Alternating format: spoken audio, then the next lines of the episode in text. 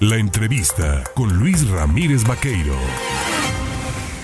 se va a llevar a cabo una conferencia, una conferencia de prensa que se denomina No es el costo, violencia política frente a la democracia paritaria. La responsable de crear eh, esta conferencia eh, y presentar sus puntos de vista es la doctora Mónica Mendoza Madrigal, a quien saludo en la línea telefónica. Mi querida Mónica, ¿cómo estás?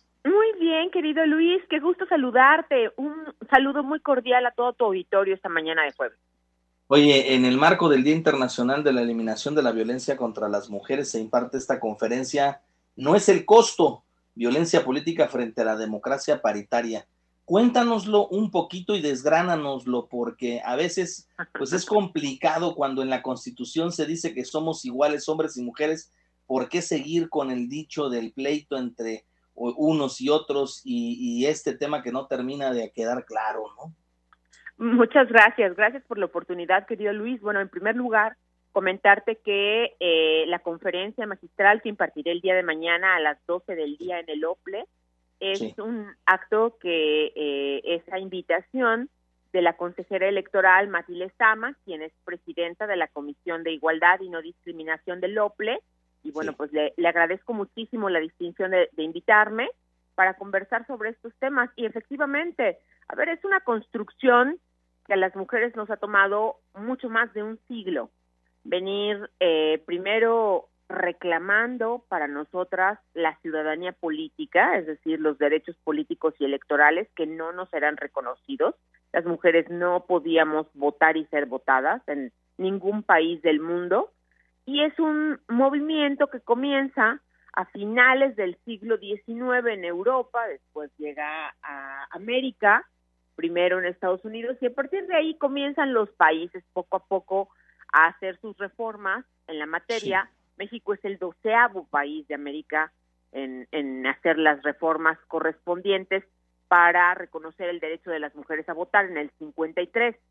Sin embargo, eso no significó, y es un buen ejemplo, eso no significó pues que entraran eh, todas, ¿no? Que la puerta se abriera para que las que quisieran participar en política pudieran hacerlo.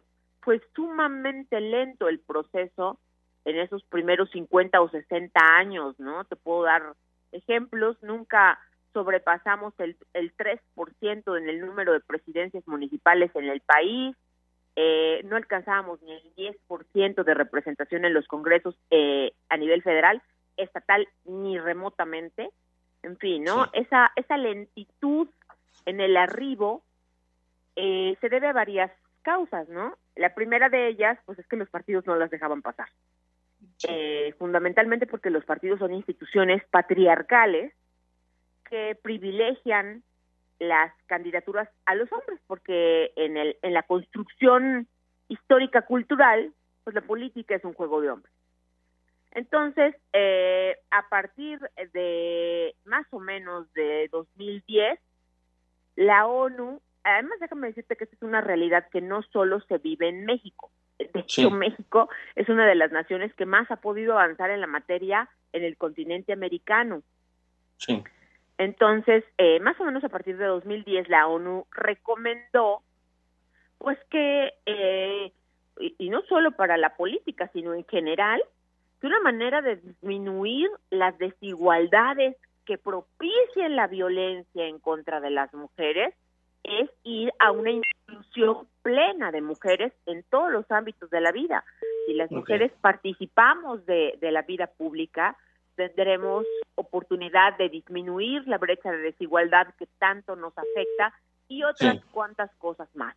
Entonces, a partir de ahí es cuando la ONU eh, recomienda una cosa que se llaman acciones afirmativas para empezar a eh, impulsar lo que en la práctica acá llamamos el sistema de cuotas.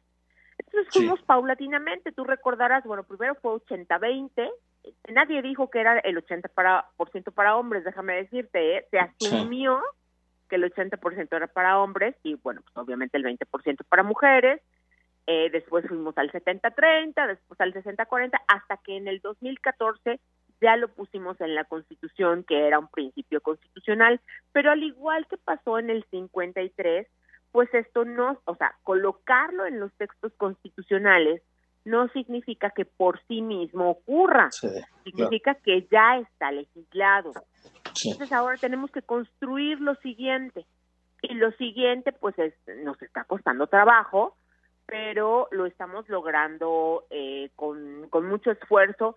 Y lo que claramente hay que hacer es eh, impulsar los liderazgos femeninos, porque eh, a la hora de las candidaturas, pues muchos factores pesan para que las mujeres lo piensen mucho a la hora de participar.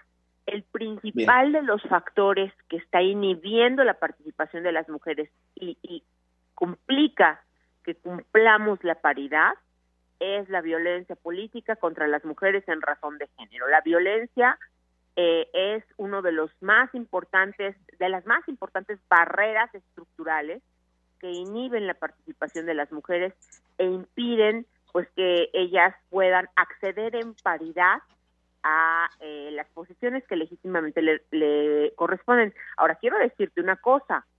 Eh, Oye, Moni, a ver, nada más para hacer, para ir cerrando porque el tiempo se me acaba, nada más puntualizar. De todos estos temas se van a hablar mañana, el viernes, mañana viernes a las 12, ¿verdad? Vamos a hacer una interesantísima revisión de lo que pasa en el continente americano en este tema y entonces, bueno, yo les invito a que si pueden asistir de manera personal, pues vayan al OPLE y si no... Es en el Jorge Pascal, ¿verdad? Lo sigan. ¿Mande usted? Es en el Jorge Pasquel, en el Auditorio Pasquel, ¿verdad? Sí, efectivamente, en la calle Lerdo, casi esquina Clavijero.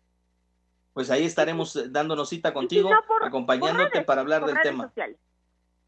Y si no, por, por redes sociales, claro, por las redes sociales de Te mando un abrazo, Mónica. Gracias, bonito día, bonito día a tu auditorio. Bye bye, bye bye. Gracias, ahí tiene usted a Mónica Mendoza Madrigal hablando sobre el tema de la política de eh, género, ¿no? Un importante avance en ello.